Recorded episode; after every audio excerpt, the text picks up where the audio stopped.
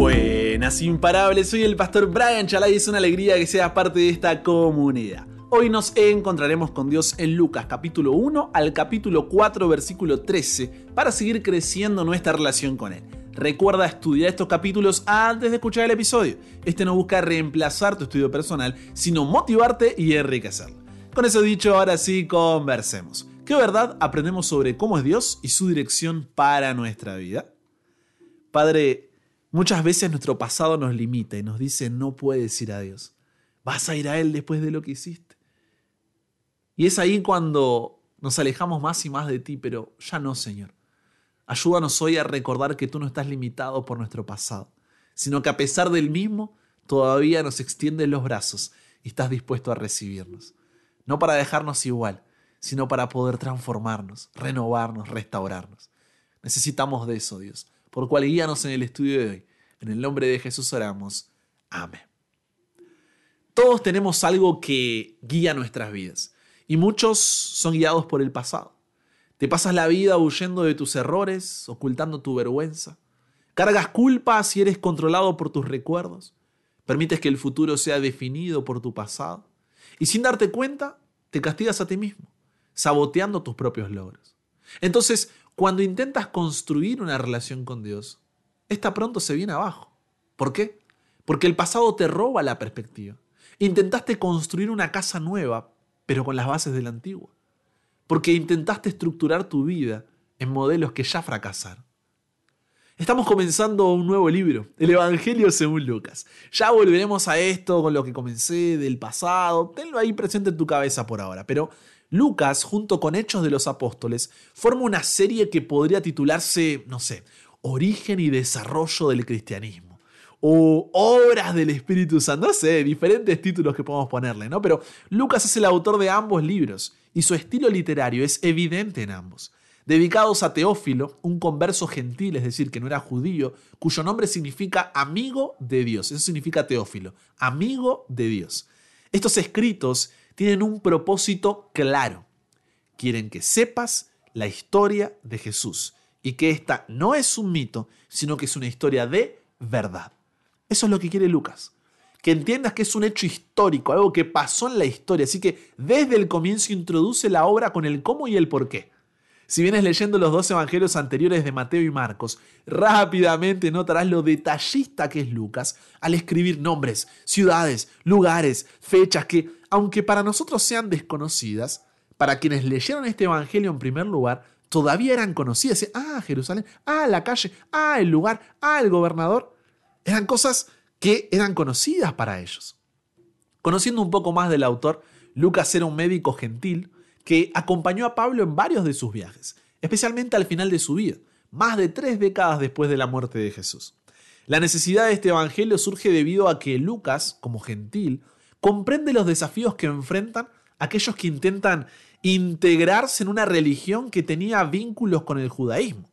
Lucas busca transmitir que Jesús vino a salvar a todos, independientemente de su pasado. ¿Cómo organiza Lucas su libro para poder transmitir este mensaje. En Lucas capítulo 1 al capítulo 4 versículo 13 encontramos la preparación del ministerio de Jesús. En Lucas 4 versículo 14 al 9 versículo 50 es el ministerio y milagros de Jesús en Galilea. En Lucas 9 versículo 51 al 19 versículo 27 es el ministerio y enseñanza de Jesús principalmente a sus discípulos. Lucas 19, versículo 28 al 23, versículo 56 describe la última semana de Jesús. Y Lucas 24 es el acto final de resurrección. Pero recuerda, ¿su objetivo cuál es? Transmitir un mensaje de redención, perdón y amor divino, resaltando la universalidad del mensaje de Jesús y su impacto en la humanidad. Así que vamos por partes. En Lucas capítulo 1, versículo 1 al 4, él establece su propósito de escribir un relato ordenado y detallado de los eventos relacionados con Jesús, basado en testimonios verificados, con el objetivo de fortalecer la fe de Teófilo y de sus lectores. Lucas demuestra su enfoque en la exactitud histórica y la confiabilidad de su relato. Esto nos muestra qué cosa? La importancia de basar nuestra fe en evidencias sólidas, en la búsqueda de comprender la verdad a través de un estudio profundo y bien fundamentado de la Biblia. Entonces, Pregúntate, reflexiona ahí sobre tu vida. ¿Sabes por qué crees lo que crees? ¿Estás en una posición de defender tus creencias en una sociedad que rechaza no solo el mensaje bíblico, sino incluso la propia Biblia? El objetivo con esto no es desanimarte diciendo, no, la verdad que soy un desastre, siempre creí porque creí, me preguntan algo y no sé qué responder. No, la idea no es que te frustres, sino llevarte a la reflexión sobre tu condición actual y que digas, tengo que hacer algo al respecto. Porque si no, es muy fácil confundirse con las diferentes corrientes ideológicas que encuentras en cada esquina de nuestra cultura, así como sucedía con los gentiles en el antiguo imperio romano. En Lucas capítulo 1 versículo 5 al capítulo 2 versículo 52 encontramos los acontecimientos que rodean los nacimientos de Juan el Bautista y Jesús, junto con algunas de las primeras interacciones y momentos destacados en sus vidas. Lucas muestra cómo Dios obró en circunstancias extraordinarias para cumplir su plan de salvación. Y es que muchas veces limitamos a Dios de acuerdo a nuestras limitaciones. Qué importante es reconocer que Dios trabaja de maneras que son sorprendentes y a menudo inesperadas ¿eh? en nuestras vidas para poder cumplir sus propósitos, incluso en situaciones que para nosotros son difíciles o aparentemente imposibles. Por eso me encanta el canto de María en Lucas capítulo 1, versículos 46 al 55, considerado uno de los himnos más sublimes de toda la Biblia. Una poesía exquisita que destaca el poder, santidad y misericordia de Dios. A través de sus palabras, María adora a Dios en gratitud. Y eso deberíamos ser nosotros cada día al vernos al espejo y darnos cuenta de que no merecemos la salvación que Dios nos ofrece, no podemos tener otra respuesta más que gratitud. Por eso Zacarías también en Lucas capítulo 1 versículos 67 al 79 alaba a Dios porque cumple sus promesas diciendo, bendito el Señor Dios de Israel, que ha visitado y redimido a su pueblo, y nos levantó un poderoso Salvador, como habló por boca de sus santos profetas, que fueron desde el principio. Por la entrañable misericordia de nuestro Dios, con que nos visitó desde lo alto la aurora, para dar luz a los que habitan en tinieblas y en sombra de muerte, para encaminar nuestros pies por camino de paz. Este mismo reconocimiento lo encontramos luego con los pastores de Belén, que ante el mensaje del ángel en Lucas capítulo 2 versículos 10 y 11 diciendo no temáis, porque he aquí os doy nuevas de gran gozo, que serán para todo el pueblo, que os ha nacido hoy en la ciudad de David un Salvador, que es Cristo el Señor. Lucas 2.20 dice que al ver a Jesús volvieron los pastores glorificando y alabando a Dios por todas las cosas que habían oído y visto como les había dicho. Pero no solo ellos, cuando Jesús se presentaba en el templo de acuerdo a la costumbre judía, allí estaban la profetisa Ana y Simeón, que al ver a Jesús dijo en Lucas capítulo 2 versículos 29 al 32, Ahora Señor, despides a tu siervo en paz, conforme a tu palabra, porque han visto mis ojos tu salvación, la cual has preparado en presencia de todos los pueblos, luz para revelación a los gentiles y gloria de tu pueblo Israel. Los evangelios no profundizan en los años de infancia de Jesús, ¿te diste cuenta?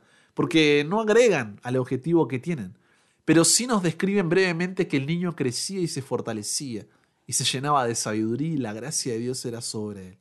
Y para demostrar esto, Lucas capítulo 2 versículos 41 al 52 nos relatan la interacción de Jesús en el templo con los doctores de la ley. Entonces, todo esto nos lleva a preguntarnos, ¿cómo podemos confiar en que Dios está obrando nuestras vidas, incluso cuando las circunstancias parezcan desafiantes o confusas? ¿En qué áreas de mi vida necesito confiar más en la providencia y el plan de Dios? Especialmente en situaciones difíciles sabiendo que Él es poderoso, misericordioso y fiel en cumplir sus promesas.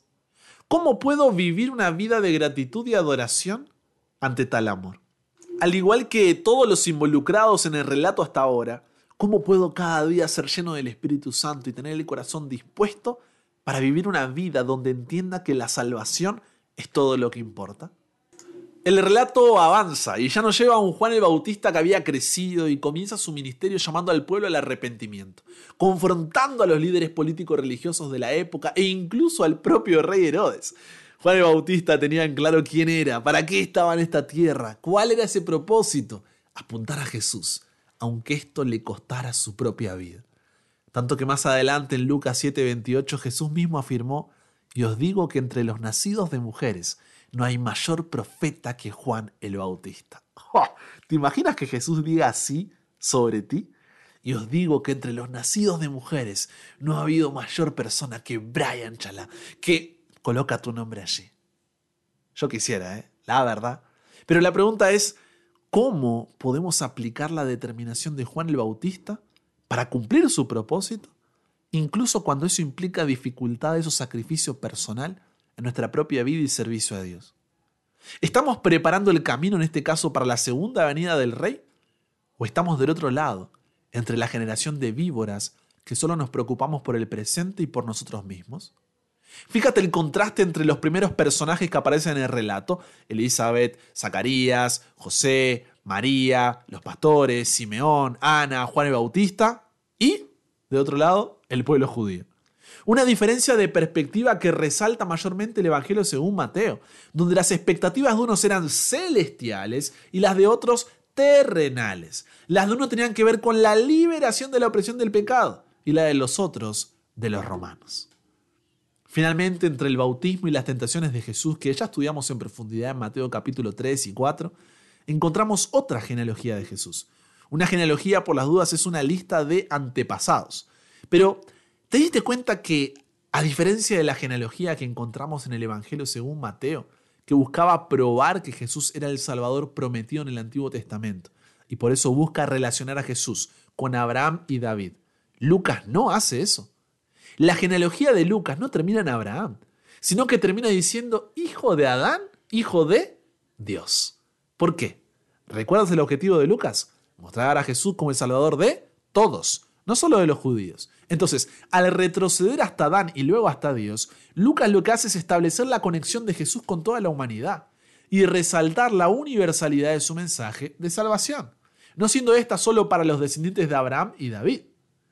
Al rastrear la línea genealógica hasta Adán, Lucas establece un paralelo entre Jesús y la totalidad de la humanidad, recordando que la necesidad de redención se remonta a los orígenes de la humanidad.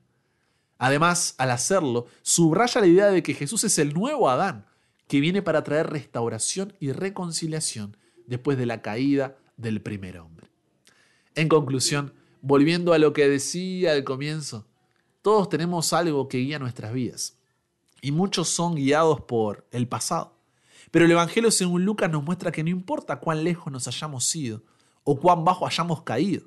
Nuestro pasado no es un limitante para Dios, así como no lo era el pasado de las naciones gentiles. Ningún pasado es más grande que la gracia de Dios. Si hoy confiesas tu pecado y te arrepientes, en Jesús puedes tener la seguridad del perdón. Ojo, no como una excusa para seguir cayendo, sino como una razón para levantarte. Que tu pecado, pasado y presente, en lugar de alejarte de Dios, te recuerde cuánto necesitas de Él en tu vida. Al final, no tienes que cambiar para ir a Jesús. Es el estar Jesús lo que te transforma. Y eso es lo que va a intentar hacer Lucas en los siguientes capítulos. Conversamos con Dios sobre esto. Padre, muchos vienen arrastrando un pasado hace años, otros hace meses y algunos hace semanas o días. Pero es un pasado al fin. Un pasado que nos ata, nos limita y obstaculiza nuestro intento de cada día estar más cerca tuyo. Pero gracias Dios porque no importa cuán lejos nos hayamos ido, cuán bajo hayamos caído, hoy podemos tener la seguridad de nuestro perdón si confesamos y nos arrepentimos en el nombre de Jesús. No porque lo merezcamos, Señor, sino por los méritos de Jesús en la cruz del Calvario. Que cada vez que digamos, no, yo no puedo ir a Dios después de lo que hice. Brian, es que tú no conoces lo oscuro. Que cada vez que tengamos ese pensamiento, Señor, eso sea una alarma que nos recuerde cuánto necesitamos de ti. Y a la vez nos muestre cuán amoroso y compasivo eres. Que incluso, a pesar de haber visto nuestros momentos más oscuros y leído nuestros pensamientos más sucios, todavía nos extiendes la mano para poder salvarnos. Nos entregamos hoy a ti, Dios. Cámbianos, renuévanos, transfórmanos, somos tuyos. En el nombre de Jesús oramos. Amén. Y con eso llegamos al final. Comparte con otros lo que aprendiste hoy. Súmate a la comunidad en WhatsApp totalmente gratis si todavía no lo has hecho para recibir una notificación en tu celular cada mañana, escuchar los episodios sin conexión, tener material extra, hacer tus preguntas, acceder a contenido exclusivo y te espero en el siguiente para que nunca pares de aprender y nunca pares de crecer. ¿Por qué? Porque hasta el cielo no paramos.